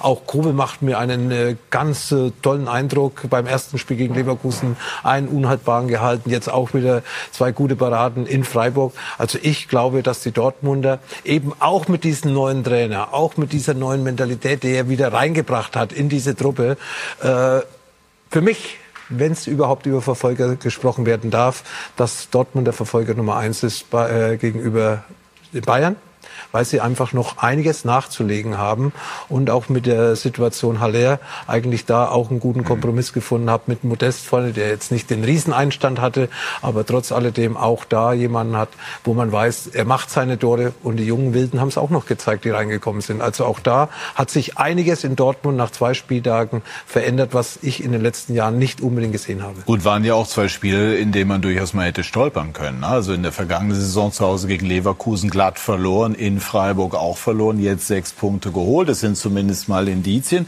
Können Sie sich vorstellen, Clemens, dass eben Terzic diesen Startvorteil, den er als Dortmunder einfach hat, auch im Vergleich zu Marco Rose, schon nutzt? Definitiv. Das äh, glaube ich schon. Man hat das Gefühl, dass ein Rad aktuell auch in das andere passt. Ähm, ich glaube, für die Dortmunder ist es extrem wichtig, dass sie, dass sie Konstanz reinbringen. Sie hatten in der Vergangenheit immer wieder Phasen dabei, wo es eben nicht so gut lief. Dann wurde auch die klassische Mentalität wieder, wieder angesprochen. Aber ich finde es eben auch sehr mutig. Wir haben das gestern gesehen, äh, Gittens, Mukoku, er wirft sie rein. Er hat den Mut, er hat Lust, auch mit den jungen Spielern zu arbeiten. Man sieht mal Marco Reus, der förmlich wieder aufblüht. Und ich glaube schon, dass da ähm, was, was zusammenwächst, dass sie auch unheimlich über die Gruppe kommen und ähm, Terzic da eben auch äh, sehr großen Wert drauf legt. Kann Werder da bestehen am kommenden Sonnabend? Es wird auf alle Fälle eine Herausforderung. Und äh, klar müssen wir natürlich an unser Leistungsoptimum vielleicht ein Stück weit auch darüber hinaus ähm, äh, gehen, um, um auch was mitzunehmen. Aber ähm, wir fahren nach Dortmund und wir glauben auch daran. Also ich glaube schon, dass wir auch mit unserer Spielidee, mit der Spielphilosophie, die wir haben, mit dem, mit dem Mut auch, den wir an den Tag legen wollen, dass wir durchaus Möglichkeiten haben, auch in Dortmund zu bestehen. Aber wir wissen, dass wir alles auf den Platz bringen müssen. Gut, also spätestens, wenn man in Dortmund dann steht, 15:30, äh, 80.000 weiß man, jetzt ist man wieder in der Fußball-Bundesliga. Terzic haben wir angesprochen, ähm, der äh, Vorgänger von Rose und auch sein, äh, sein Nachfolger.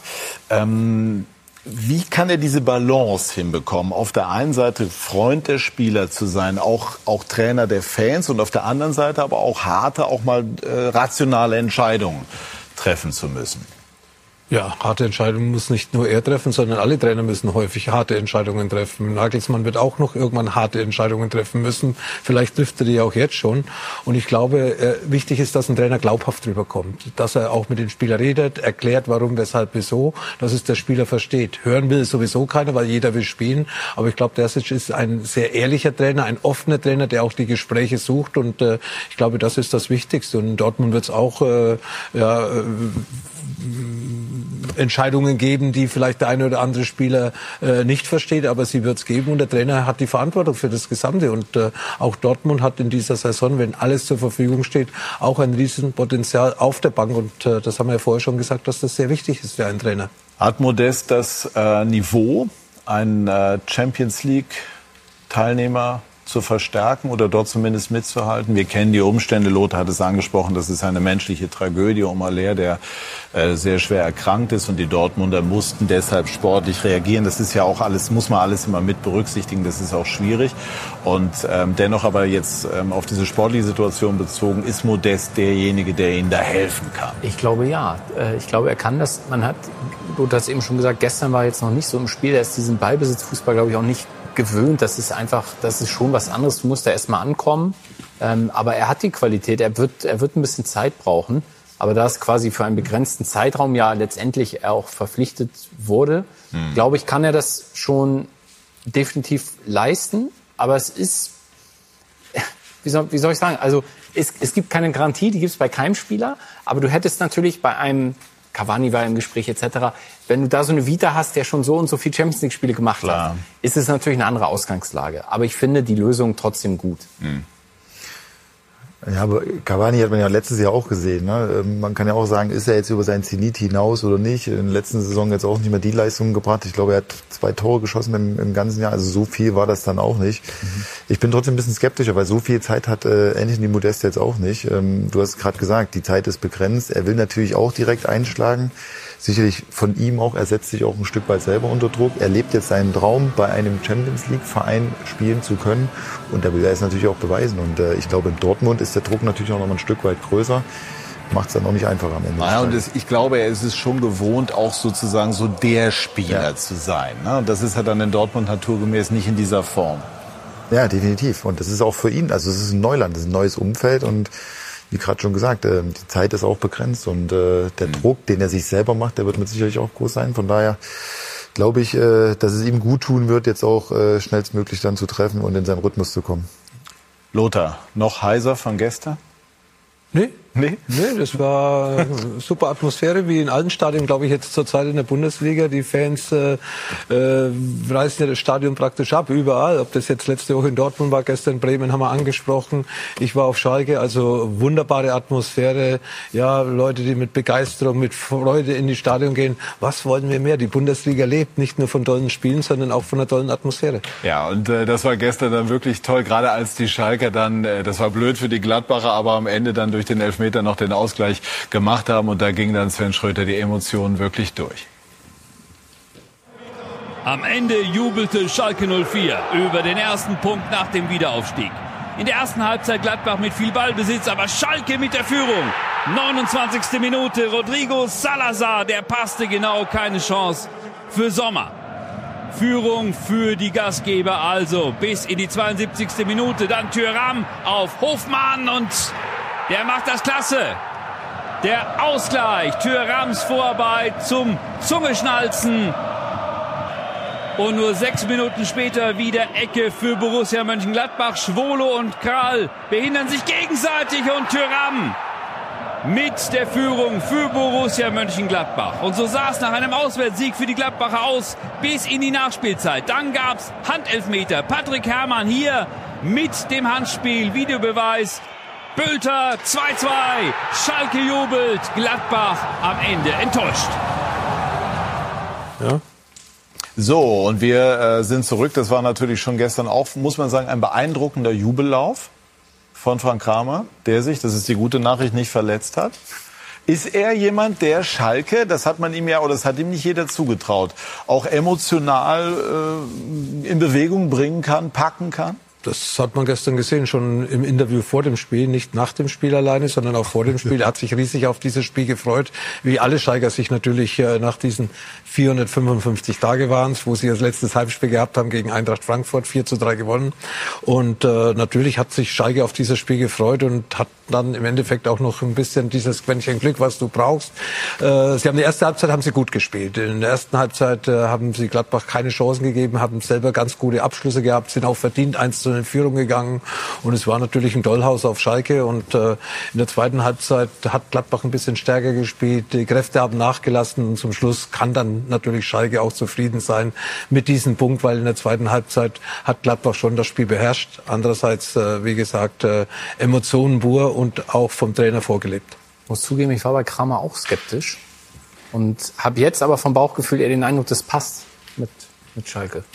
Ja? Ja, also so mit dem, wo er so herkam, dachte man jetzt, okay, ist, das ist jetzt der neue Schalke-Trainer. Hm, hatte, hatte ich irgendwie Zweifel. Aber es scheint zu passen und dieser Jubellauf gestern, er hat ja gesagt, er, er musste das irgendwie weglaufen, so rauslaufen, es musste irgendwo hin. Und dann ist er da gesprintet. Ja, spektakuläre Bilder. Und ich glaube ja, dass so etwas wichtiger ist als zwei, drei taktische Anweisungen, ja. je nachdem. Natürlich musst du das als Trainer drauf haben, aber hin und wieder musst du, glaube ich, einfach mal alles vergessen und dann einfach mal machen, oder Clemens? Ja, zumindest authentisch bleiben. Ne? Ja. Und äh, den Eindruck macht es eben auch. Und wenn man die Bilder sieht, wie er vor der Mannschaft steht, wie er die Ansprache auch hält. Und gestern, das ist ja nichts, was du als Trainer planen kannst. Das ist einfach spontan. Das sind die Emotionen. Äh, das steckt natürlich auch an, äh, wenn du dann, ob es jetzt in Schalke ist oder auch bei uns im Stadion, ja. äh, das sind die Emotionen, die müssen dann auch raus und äh, ja, also finde ich gut. Ja. Auch hier muss man relativieren. Also Kramer kaum, so ehrlich muss man sein, jetzt nicht mit einer riesigen Erfolgsvita im Kreuz, aber es gibt im Moment auf der anderen Seite auch nicht so viele Trainer, die jetzt einfach von, auf die man sofort käme. Und insofern muss man ihm da jetzt sicherlich die Chance geben. Lothar ist immer sehr gut vorbereitet und verfolgt den Fußball. Dennoch mal ganz ehrlich, Lothar, würdest du alle elf, die gestern in der Startelf standen, Nein Nein, auf der Straße waren, erkennen. Nee, das, auch die Namen, die waren äh, Neuland für mich, ja. absolut, muss ich auch sagen. Ich weiß auch bei Werder Bremen nicht alle Spieler. Ja, äh, auch äh, wenn man sich da vorbereitet, denkt man, sucht man ein bisschen nach, wo kommt der her, was hat er gekostet, durfte überhaupt was kosten aufgrund der wirtschaftlichen Situation auf Schalke.